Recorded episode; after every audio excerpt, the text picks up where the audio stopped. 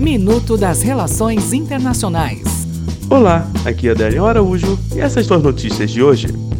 Austrália. As urnas das eleições gerais na Austrália abriram às 19 horas desta sexta-feira.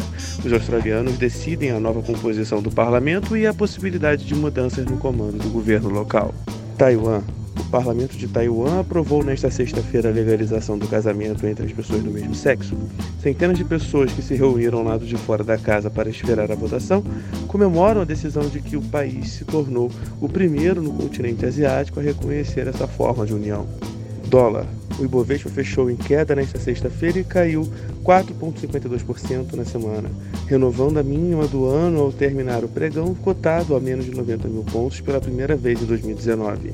Enquanto isso, o dólar atingiu seu maior patamar de fechamento desde outubro do ano passado, quando chegou a bater 4,20. Até o próximo minuto. Enquanto isso, aproveite mais conteúdo no portal seire.news.